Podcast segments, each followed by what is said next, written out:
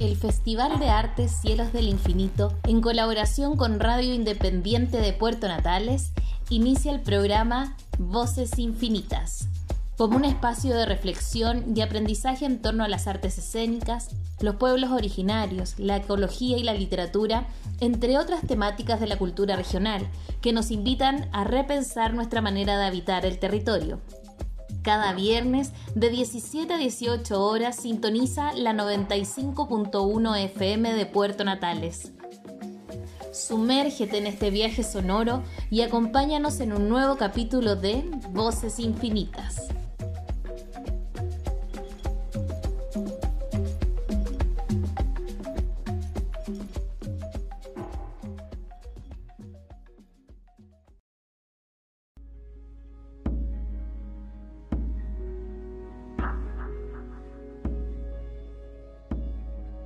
Dices que quieres cambiar el mundo. Somos nosotros los que tenemos que cambiar. La, revolución terrícola.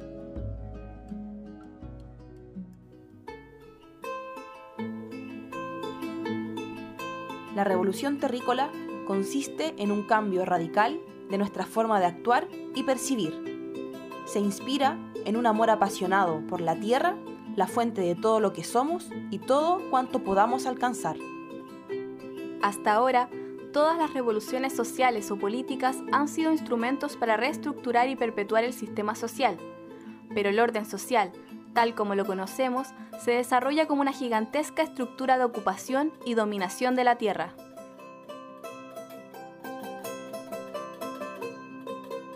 La modalidad de la época nos impulsa a buscar el fundamento del humano en la historia, la sociedad o la cultura, pero nada de eso existiría si la Tierra no hiciera posible su existencia.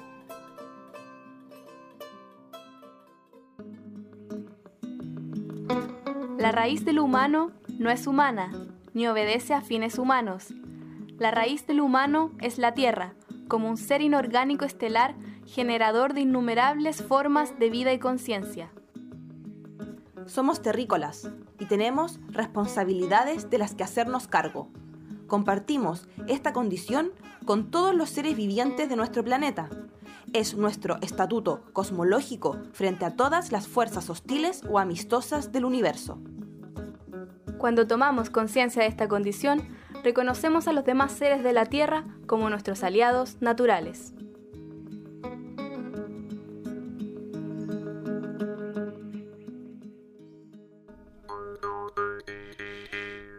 ¿Por qué crees tú, de que entre todos los conquistadores que vinieron a América, a pesar del brillo de las civilizaciones creadas por los mayas, los aztecas, los eh, quechua, el único pueblo que tiene un poema épico que lo ensalza como, como gente muy noble, que tiene un alto sentido de la libertad de la dignidad humana que los demás no tuvieron. ¿Por qué crees tú que existe ese poema épico? Pero no existe en México, no existe en, el Perú. Porque ellos fácilmente se rindieron al poder español. Ahora, ¿por qué defendí, resistieron tres siglos? En realidad fue más, resistieron cuatro siglos. Para resistir cuatro siglos, eso significa que están defendiendo algo que para ellos tiene un valor enorme.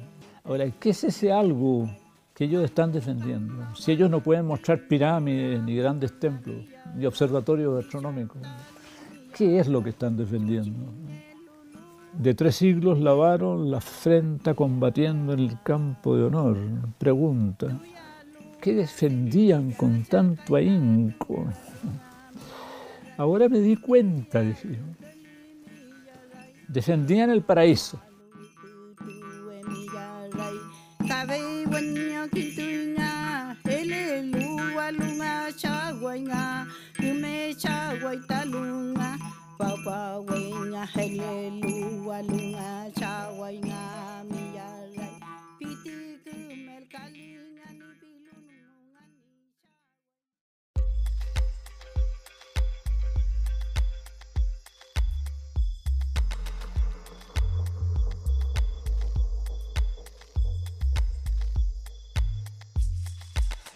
Bueno, ahí estábamos con nuestra cápsula introductoria del día de hoy. Eh, gracias por acompañarnos en este nuevo capítulo de Voces Infinitas.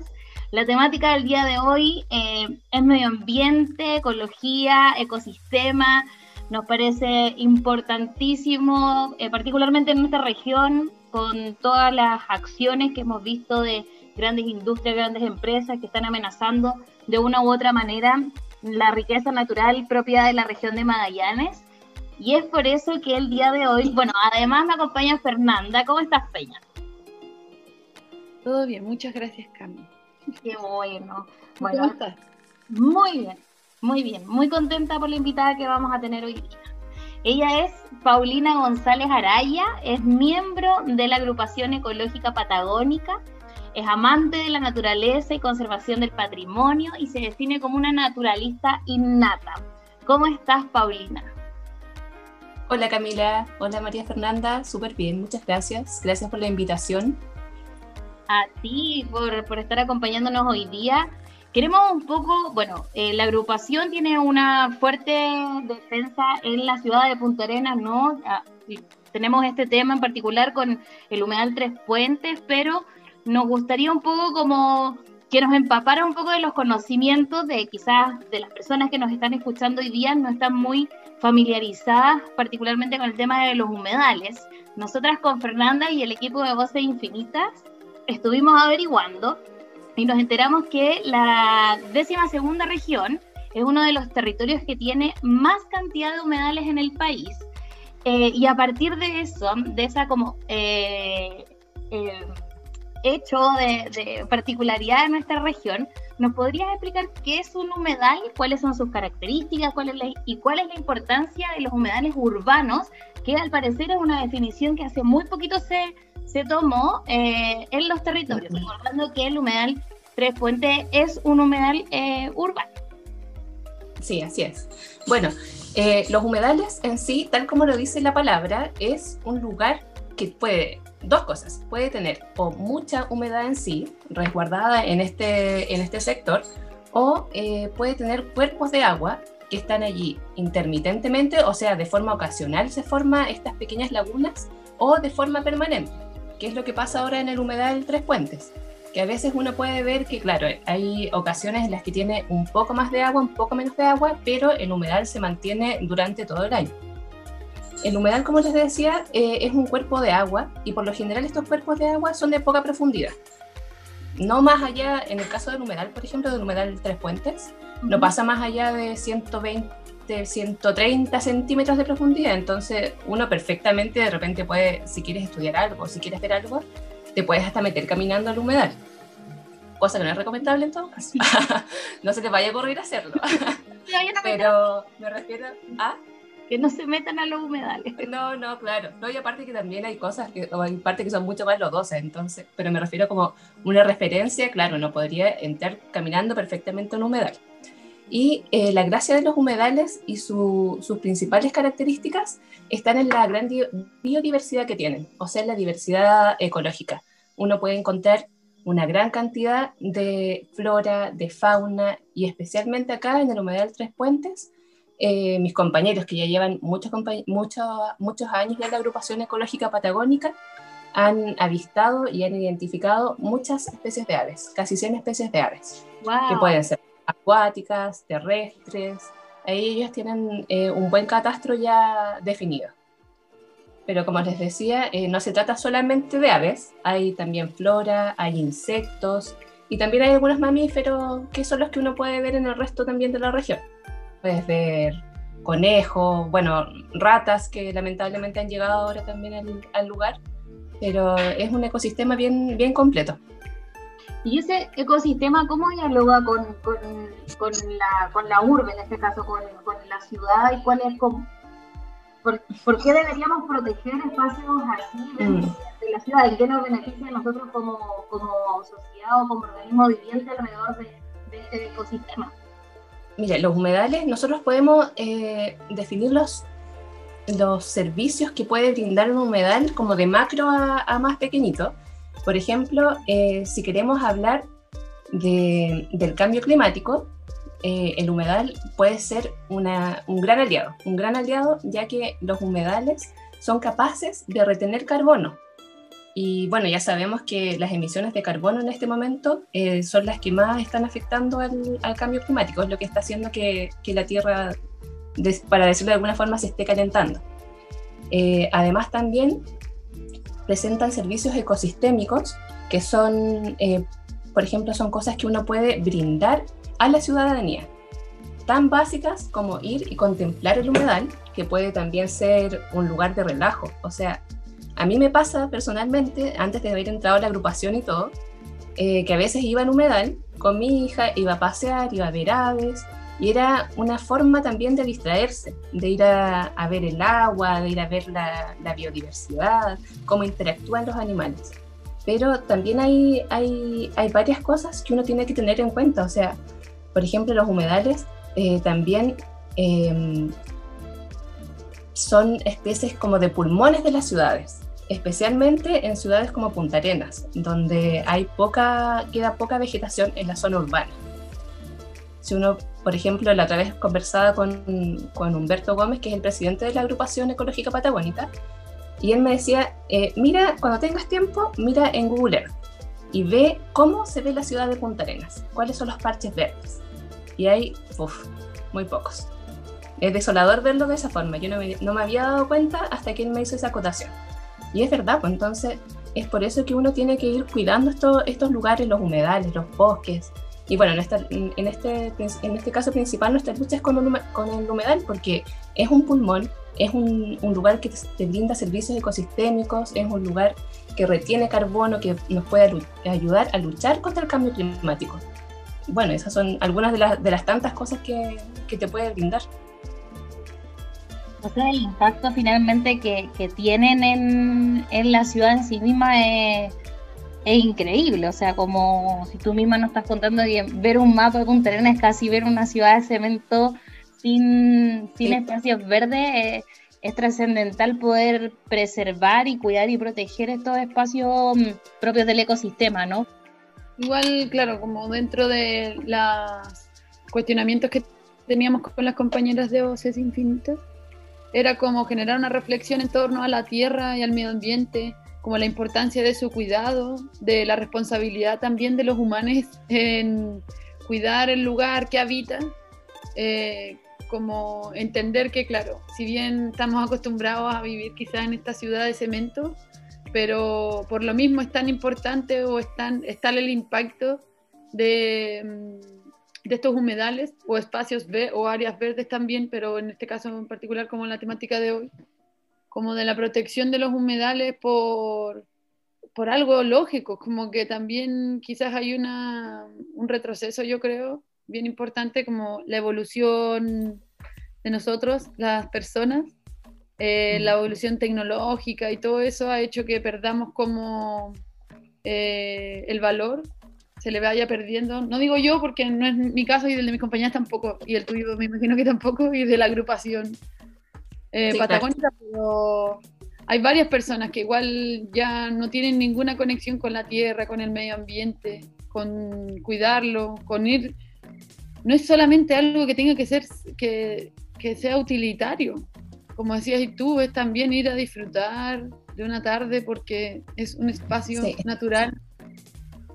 Sí, pucha, en realidad ese, ese es un tema eh, muy, muy importante y que yo encuentro que, no sé si por suerte o, o porque nos hemos dado cuenta, está súper de moda ahora, lo, lo, que a mí me encanta.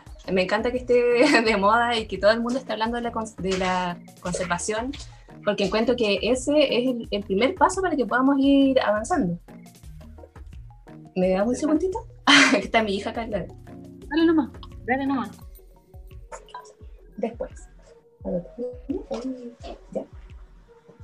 Ya. Gracias. Bueno, entonces como les decía, eh, la conservación está de moda y eso a mí me encanta. Me encanta que todos quieran hablar de la conservación porque encuentro que a este punto en el que hemos llegado ahora como, como humanidad estamos eh, todos desechables y eso es, eso un encuentro terrible encuentro terrible que mi impresora me haya costado 30 lucas porque sé que en un año más, eh, o tal vez ni siquiera en un, año más, se me va a echar a perder y voy a comprar otra, nomás total cuesta 30 lucas. Y esa es basura, y es una impresora, y otra impresora, y otra impresora. Entonces, eso a mí me parece desolador. De verdad que encuentro que es terrible. Lo bueno es que, como les decía, yo creo que la gente también se está dando cuenta ya.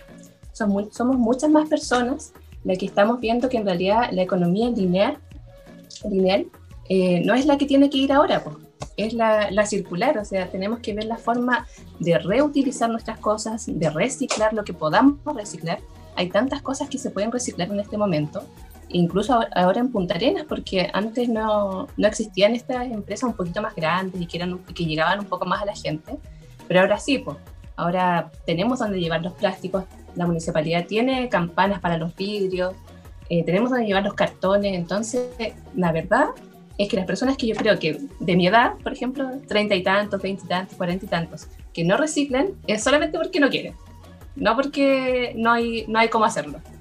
Claro. Y, y me refiero a mi edad porque, por ejemplo, ahora voy a apelar a mi mamá un poquito, porque mi mamá, por ejemplo, cuando almorzamos en su casa el fin de semana, ella bota todo, bota todo a, a la basura.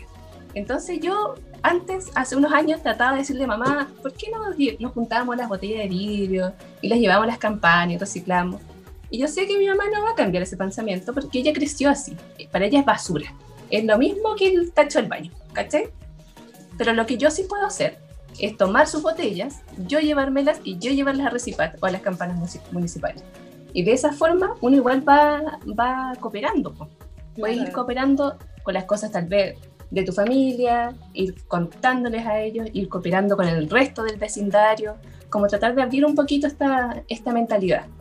Porque honestamente yo creo que si seguimos en este ritmo en el que vamos consumiendo, consumiendo, consumiendo y agotando los recursos naturales, pucha, no sé si va a quedar, va a quedar tierra para mis nietos, si es que mi hija quiere tener hijos, o para mis sobrinos, no sé, no, yo creo que acá estamos en una, en una encrucijada en este momento.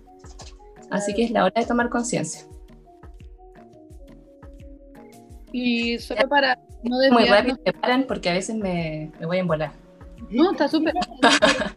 Solo que estaba pensando cómo anclarlo con la pregunta que, que, queríamos como que teníamos para continuar, porque era un poco en relación a lo primero que veníamos hablando, que era como de las características de los humedales, que tú igual hablaste un poco ya en la respuesta anterior, que teníamos, eh, queríamos como tener detalle del impacto o las consecuencias de la destrucción de los humedales para los ecosistemas que nombrabas delante, para la biodiversidad, la flora y la fauna. Como, ¿sabes? Ya mencionaste que había un universo amplio de todo esto, pero más allá de que puedan desaparecer o, que eh, rompan su cadena evolutiva, ¿cuál es el real impacto? Pues como que conocer un poco más en detalle, como quizás eh, como cuáles son las amenazas que, existen en este, en este momento.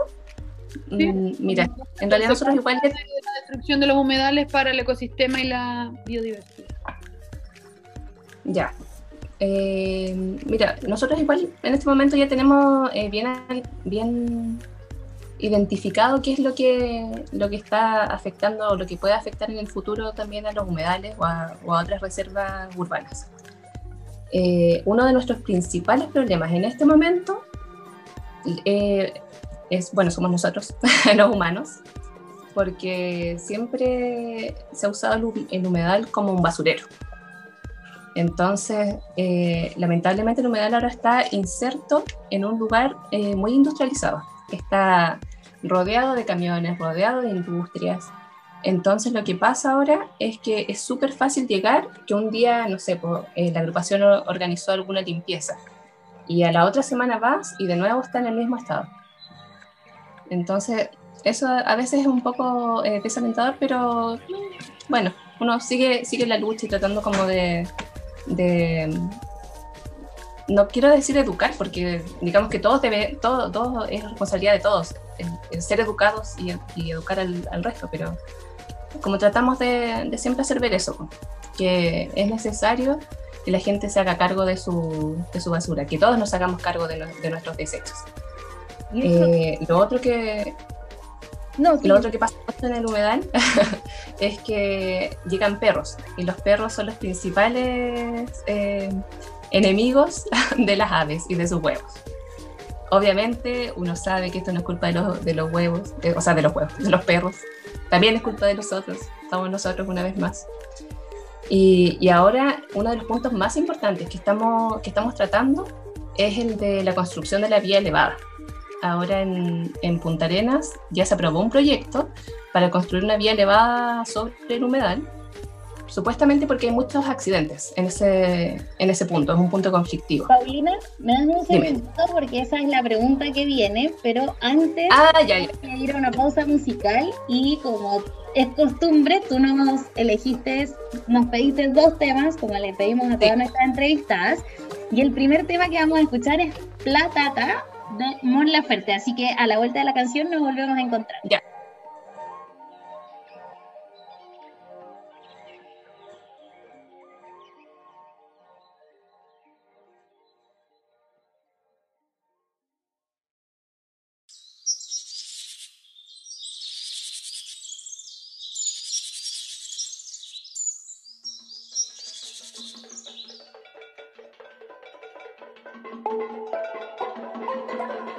Eh e voi Navici, molla forte.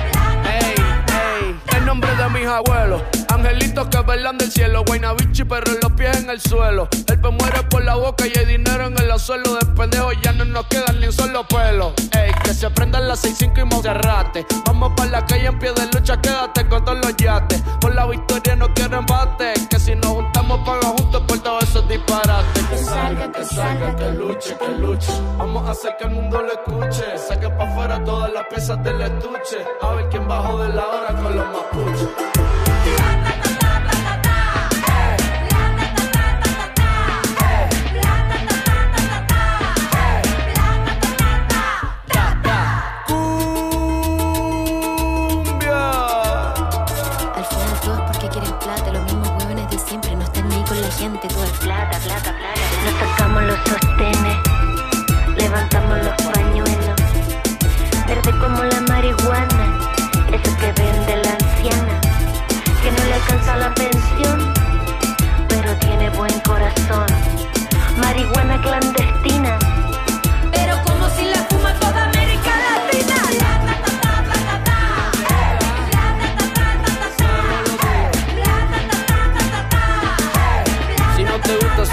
Entonces. Con todo, si no, pa' qué.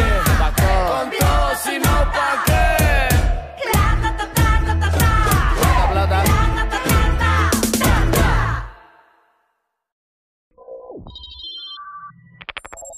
Estás escuchando Voces Infinitas, programa radial del Festival de Artes Cielos del Infinito.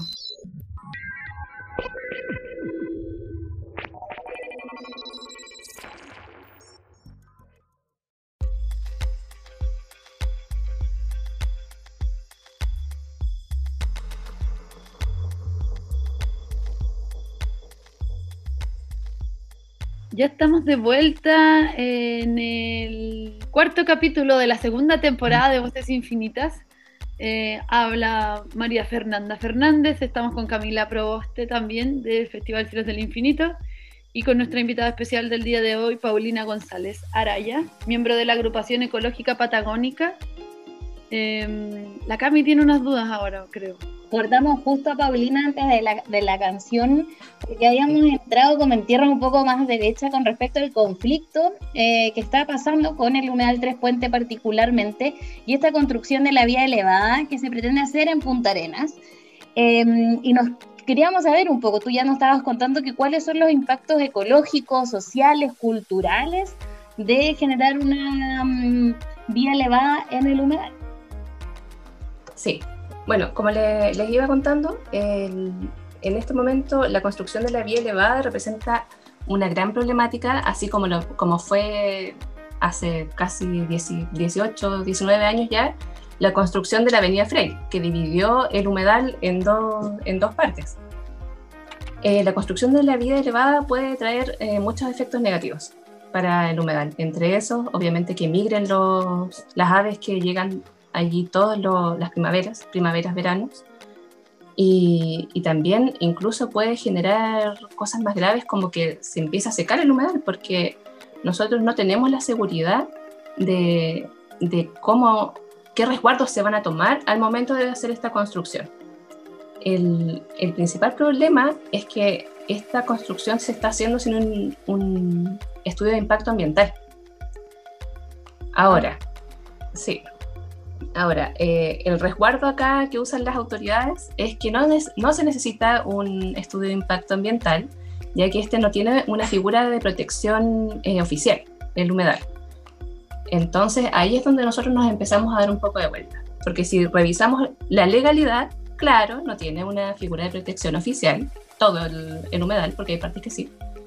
Eh, pero es, es, lamentable que sin una figura de protección las empresas o, o el gobierno en este caso puede hacer eh, una construcción que puede dañar tanto al, medio ambiente. Eso yo, no, sé, a mí de repente como que me, me choca un poco esa...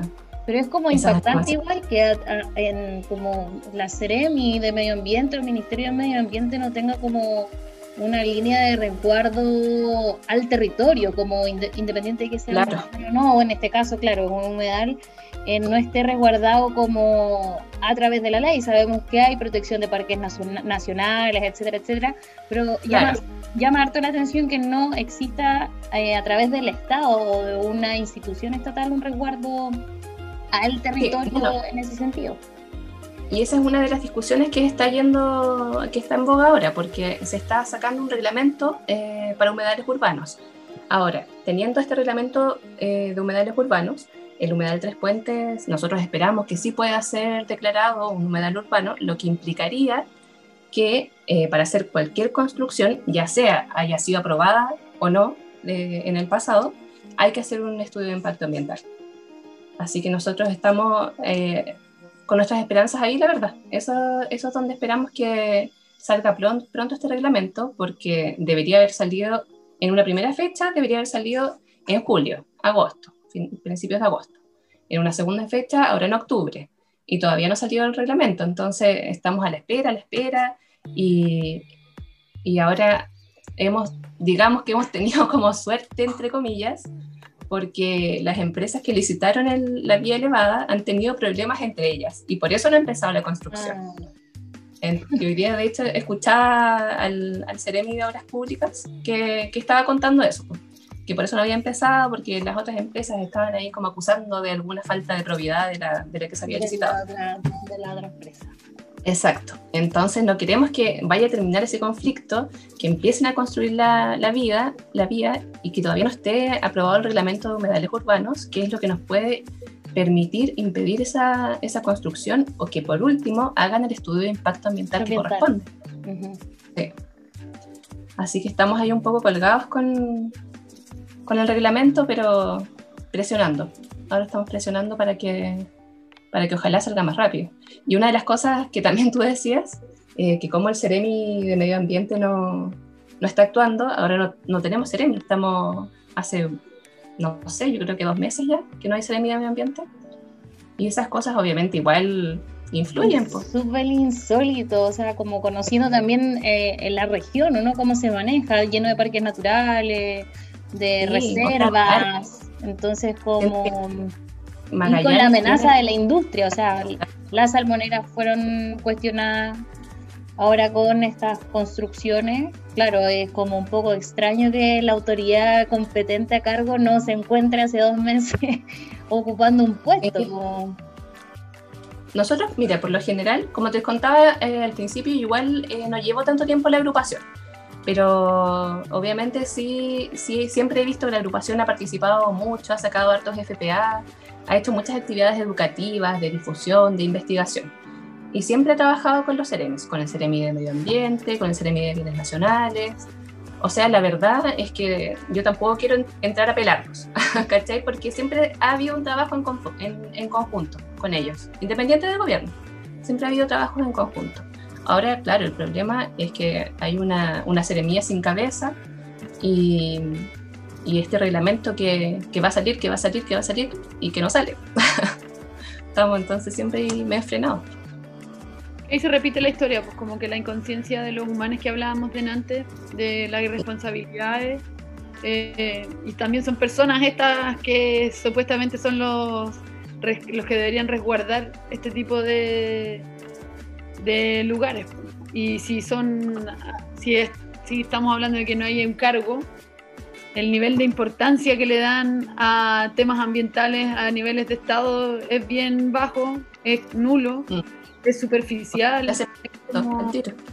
¿Mm?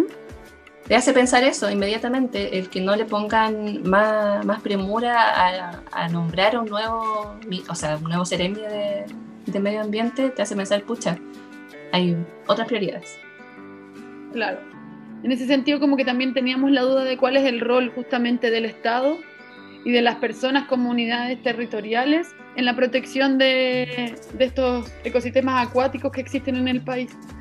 Como ya al parecer es como que no, no hubieran bueno y ahora que estamos en todo este en este paso del cambio de la constitución quizás como que es fundamental dejar eh, constancia de que no, no se ha hecho o no existe en reales, en mi opinión personal, no existen reales como eh, personas que estén a cargo desde el, desde el Estado eh, a, la, protección real de, la naturaleza en general. Ahora estamos hablando de los humedales, pero eh, no sé, también son un poco irregulares las fiscalizaciones o las características que te piden para hacer, como para trabajar en, entornos naturales. ¿Recuerdas, Peña, el programa que tuvimos con la Reserva Cahuéscar también, que a pesar de estar protegida, también hay, hay inconvenientes ahí en temas de intereses económicos, intereses del gobierno, del Estado, entonces, ¿cómo se regulan esas cosas? Esas protecciones son bien caprichosas, son más protección al gran empresario que, está asociado a ese parque. Eh, eh, y en este caso es lo mismo, por los humedales como que pueden, pueden estar conscientes de todo lo que nos explicaste también tú eh, hace un rato, de la importancia para el planeta de la existencia de los humedales, no solamente para nuestra ciudad, pero es como que no les pasan por encima porque es mucho más importante poder entregarle igual el terreno o el humedal en este caso al empresario que quiera construir su molo o lo que necesite.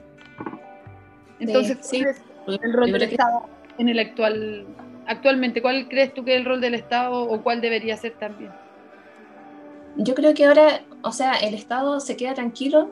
Eh, yo también voy a decir un, par de cosas de apreciaciones más personales. Eh, creo que el Estado se queda tranquilo nombrando. tenemos un nuevo parque nacional, tenemos una nueva reserva forestal, tenemos el área marina costera protegida, bla, bla, bla, bla, bla, bla, bla, que, que suman no sé cuántos millones de, de hectáreas. Pero el Estado nombra, nombra, nombra, nombra, pero las, las fiscalizaciones no pasan. pues. Entonces, yo de cierta forma eh, encuentro que está bien, está bien que hayan eh, áreas protegidas, está bien que CONAF se haga cargo de, de estas áreas, e incluso que, que también entes privados o que empresas o que personas que tengan un real aprecio por el medio ambiente se encarguen de estas áreas protegidas. El problema es que, o sea, según mi percepción, el problema es que hay tantas, tantas millones de hectáreas de áreas protegidas que tampoco el gobierno ni CONAF dan, dan abasto. O sea, imagínate eh, que ahora el, el Parque Nacional Torres del Paine va a abrir el 26 de noviembre. El 26 de noviembre. Ahora en, en Magallanes. Y sí. Natalia sigue en cuarentena. Y, sí, bueno, Natalia está en cuarentena, Punta Arenas también y va a abrir con 120 guardaparques. Y uno dice, wow, 120 guardaparques, qué escaleta. Pero la verdad es que no es tanto, no es tanto. Pero mm, obviamente uno tampoco puede pretender que haya un guardaparque por persona. O sea, a ver, ¿tú qué estás haciendo? ¿Vas a hacer fuego ahí? No, ahí no puedes hacer fuego. Igual pasa por uno. El, el rol del Estado tiene que ser complementado por las personas. O sea, nosotros también tenemos que ser lo suficientemente conscientes para entender que si hay reglas, reglas que tienen sentido, obviamente, están para cumplirlas. ¿Cuántas ¿Cómo se educa, Paulina, en ese caso? ¿Quién, quién cumple el rol eh, educador con respecto a esas políticas o, o normas o reglamentos que, que, debiesen como ir en beneficio a la protección y al cuidado medioambiental? Mm, pues ahí yo eh, encuentro que es, es difícil es difícil decir que quién tiene el, el, rol de la educación. Yo cada vez más voy pensando que eh, la educación ambiental debería venir desde el colegio, porque no veo desde el colegio, en los liceos, en las escuelas, porque no veo otra forma de llegar a las personas desde, desde chiquititas. Claro. O sea, yo ahora lo que trato de hacer, por ejemplo, ahora cuando podíamos salir antes de la cuarentena, trato de salir con mi hija, con sus amigas, vamos a pasear a la Reserva Magallanes, vamos al sur, vamos a San Juan. Trato de explicarle a los niños cuál es la importancia de la naturaleza. Importante para nosotros y es importante porque existe. Solamente porque la naturaleza existe es importante y además porque también nos, nos brinda servicios. Pero yo no, yo, Paulina González, no puedo hacer eso con todos los niños. Pero los colegios, los liceos y las escuelas sí pueden hacer eso porque son los que obviamente tienen más influencia, entonces yo creo que la cosa va por ahí. A mí, igual, por ejemplo, la agrupación ha hecho muchas cosas, ha hecho varios programas educativos, ha hecho teatros en miniatura, o sea, ha hecho muchas cosas en las que llega mucha gente, principalmente niños, con ganas de aprender y de entender un poco su territorio, el lugar donde viven, de entenderlo, quererlo un poco más. Pero también son grupos eh, un poquito más eh, cerrados, pues son, yo llevo a mi hija a, ese tipo de actividades, pero hay, hay gente que no le interesa. Claro, claro. Entonces, creo que la única forma de llegar es a través de, de la educación básica. Esperando un cambio de sistema educacional quizás ahí con esta nueva constitución, ojalá más integral, más, más real también un poco, ¿no? Sí. Oye, Paulita, vamos a ir a nuestra segunda pausa musical con el tema Heartland de Eddie Vedder. No sé si lo estoy pronunciando bien. A la vuelta nos encontramos y vamos con las últimas preguntas de esta conversación tan interesante respecto al medio ambiente y lo importante que es protegerlo, cuidarlo y educarnos en torno a estas temáticas. Nos vemos a la vueltita.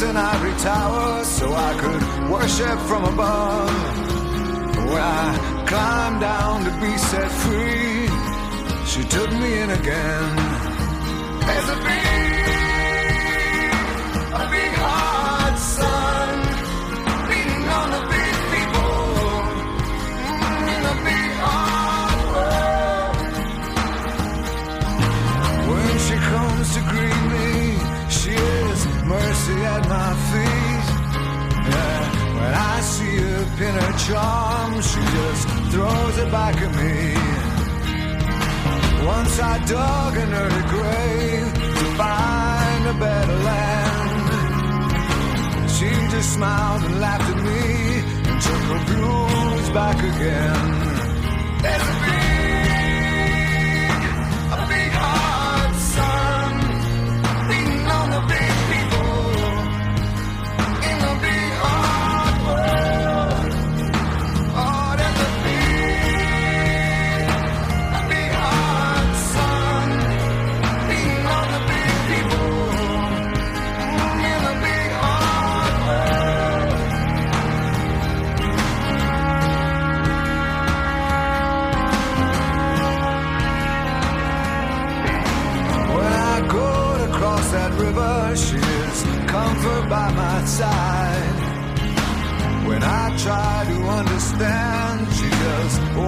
supper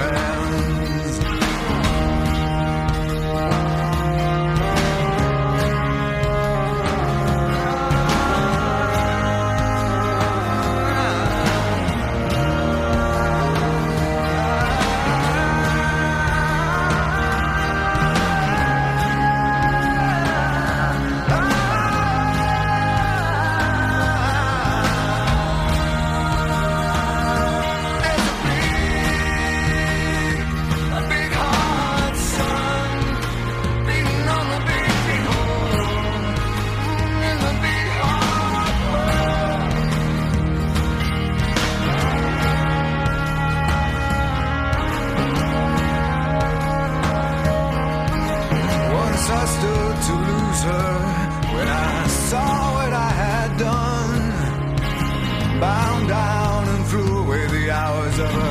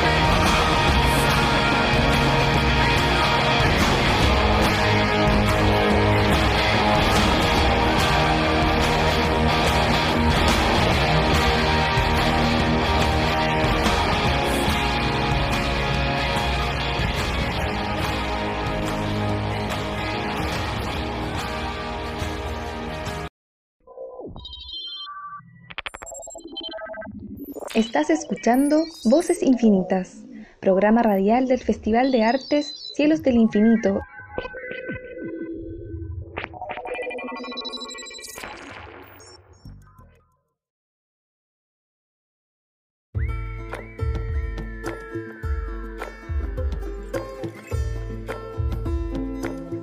Estamos nuevamente de vuelta en Voces Infinitas, el cuarto capítulo de la segunda temporada Estamos con Camila Proboste eh, y Paulina González Araya, nuestra invitada especial del día de hoy, para hablar, eh, que es miembro de la agrupación ecológica patagónica.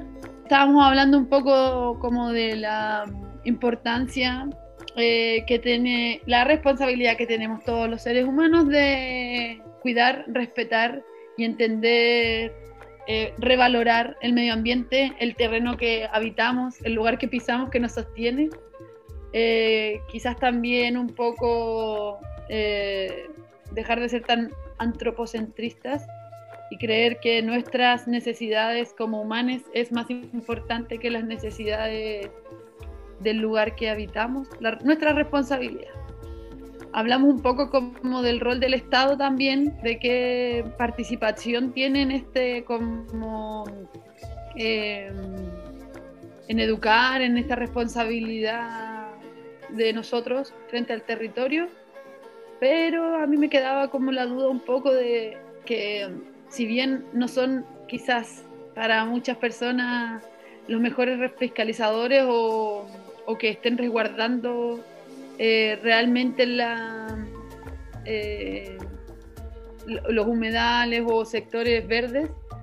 Em, pasa también que si bien no lo cuidan tanto o no tienen medios de fiscalización, sí le dan un montón de opciones y posibilidades a grandes empresas para seguir construyendo primero en lugares donde no es seguro hacerlo, como para que después se utilice pero además justo en terrenos que son subvalorados, que son, que hemos- en este programa hemos hablado de la gran importancia que tienen, pero es como si les permitieran, independiente de que no, no tengan la capacidad, eh, no sé, de personas, eh, como decías tú, de algunas instituciones que hay a nivel nacional por el resguardo del medio ambiente, no logran, no logra hacer la cantidad necesaria, pero pero por otro lado, sí están siempre constantemente dándole las posibilidades a grandes empresas para que vuelvan a construir en lugares donde no se debería. Entonces ahí me queda la duda, como que o sea, está bien, puedes no tener la capacidad para hacerte, para cuidarlo, pero tampoco lo vendas, para, para de utilizarlo de esa manera también. No sé qué opinas tú, Paulina, que puedes conocer un poco Mm. más de Sí, eh, pucha, es que creo que lamentablemente los intereses económicos siempre, siempre priman ahora en, este, en esta sociedad en la que estamos. Entonces, cuando te dan a elegir entre dejar un, un predio, no sé, por, por decir algo menos invasivo, para invernadero o, o para un, un destino no, no tan no tan contaminante o, o construir allí un, no sé, una planta termonuclear o algo que te dé mucha plata, Claro. casi siempre vas a elegir el- la planta. Yo creo que, honestamente, eh, también creo que eso es parte de, la educación que nos falta, que nos falta a todas las personas. Porque mm, yo no, no puedo entender cómo hay personas que eligen eh, terminar con el medio ambiente, eh, arrasar con especies, y siendo que, o sea, es, es el lugar donde vives, pues, ¿cachai? A mí me da la impresión que, que de repente no se entiende ese punto, o, o si se entiende hay mucho egoísmo, pues. No es, no es lo suficientemente fuerte. Pero la verdad es que a mí sí, me cuesta un poco ent- entender esa mentalidad, tanto de, del gobierno como de las mismas empresas. pues. Hay, hay falta de ética. Eso es lo único que puedo, que puedo pensar, es falta de ética.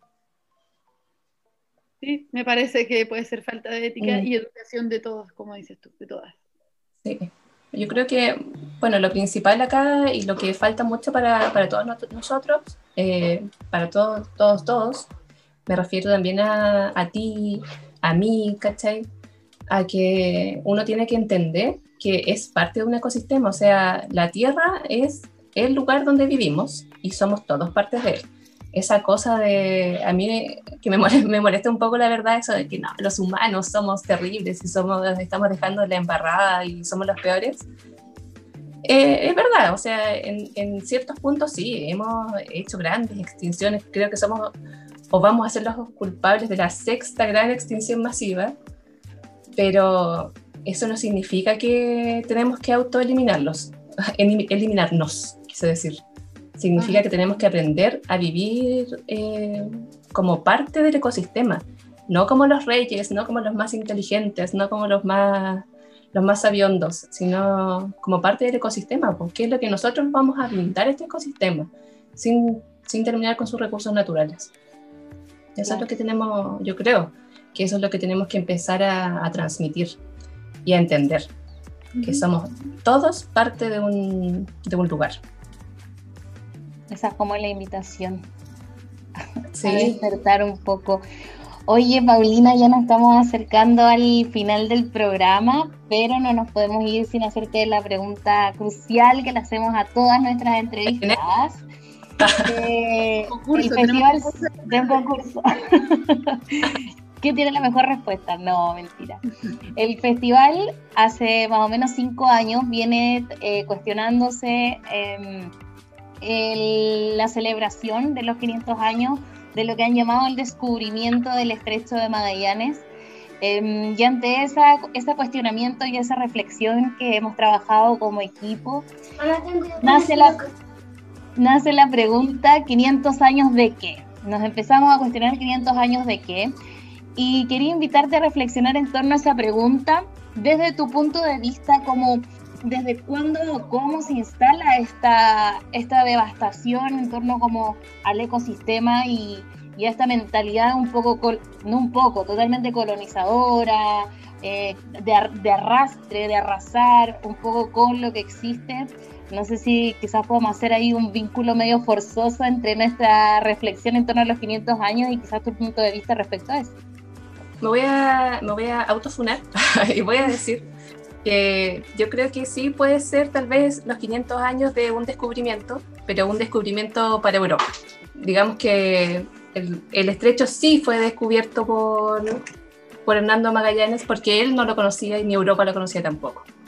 Entonces, yo creo que si es que hay algo que celebrar en este momento, o más que celebrar, la verdad, yo ocuparía la, la palabra conmemorar porque celebración de, del paso de Magallanes no, no me, no sé, encuentro que no, no es un buen concepto.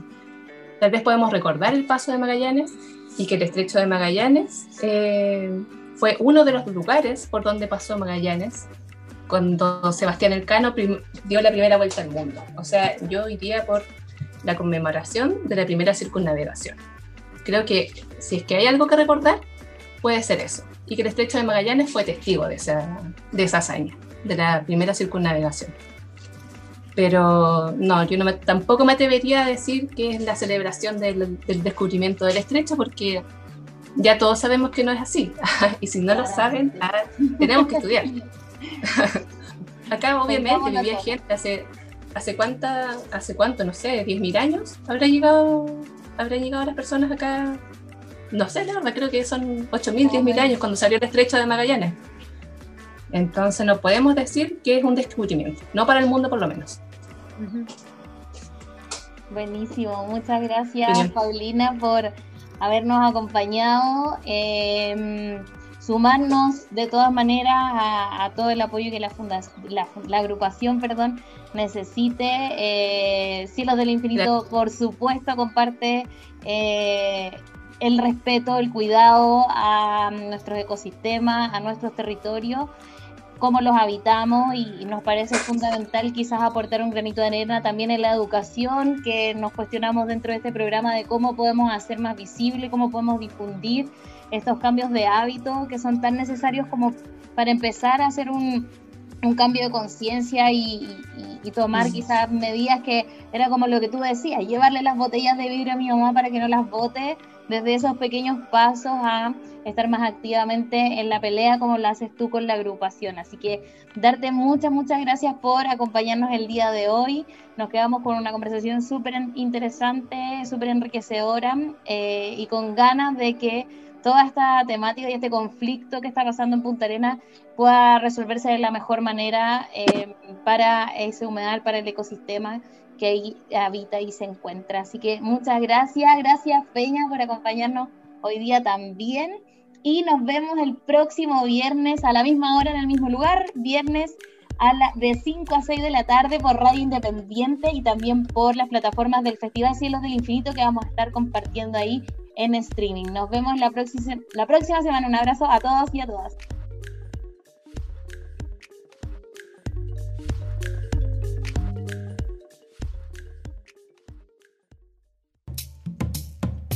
Aquí finaliza Voces Infinitas, programa del Festival de Arte Cielos del Infinito. Nos volvemos a encontrar en este viaje sonoro a través de Radio Independiente de Puerto Natales en la 95.1 FM. Cada capítulo estará disponible en nuestro sitio web www.festivalcielosdelinfinito.com. Te invitamos a ser parte de este experimento radial. Déjanos tus comentarios, mensajes o propuestas en nuestras plataformas de Instagram y Facebook del Festival de Arte Cielos del Infinito. Esperamos que este espacio radial pueda contribuir a estos momentos de distanciamiento social y prepararnos para salir pronto, nuevamente, a las calles en búsqueda de la transformación social.